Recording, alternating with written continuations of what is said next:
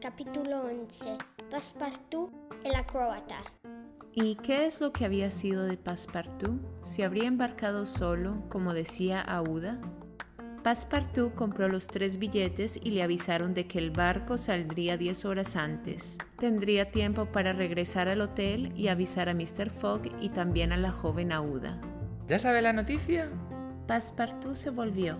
Era Fix. Hola amigos, sí me lo acaban de decir.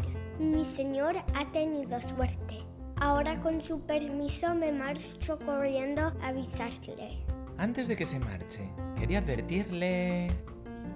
Fix no tuvo tiempo de acabar la frase. Un caballo desbocado se dirigía hacia ellos con su carga detrás, con tan mala suerte que, al pasar junto a ellos, uno de los toneles de madera que transportaba saltó de la carreta y cayó hacia Fix. Passepartout, rápido de reflejos, empujó a Fix, pero el tonel le golpeó en plena cabeza. ¿Está usted bien? Preguntó Fix, realmente preocupado. Al pobre Passepartout ya le estaba saliendo un buen chichón. Sí, sí, no es nada.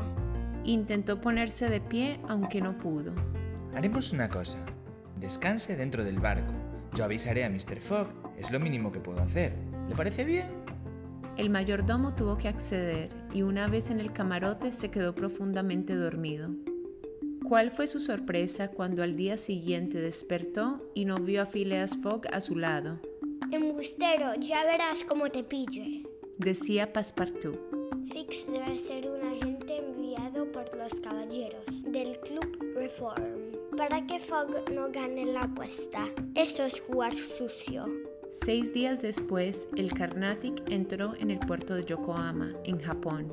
Passepartout caminó por las calles sin saber qué hacer hasta que vio a un payaso con un gran cartel que decía Compañía Acrobática Japonesa, gran atracción, últimas representaciones de los narigudos antes de partir para Estados Unidos.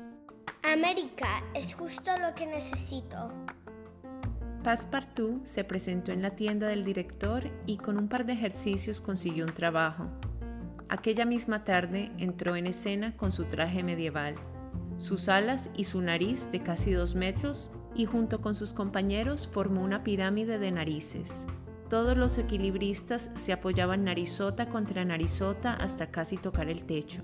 El público aplaudía y la orquesta tocaba, pero de pronto la figura se tambaleó y el equilibrio se rompió cuando uno de los narigudos de la base salió corriendo. La pirámide se vino golpe abajo. El culpable era Passepartout, que corrió hasta los pies de una mujer gritando. Aouda, ¿es usted? Passepartout. Sí.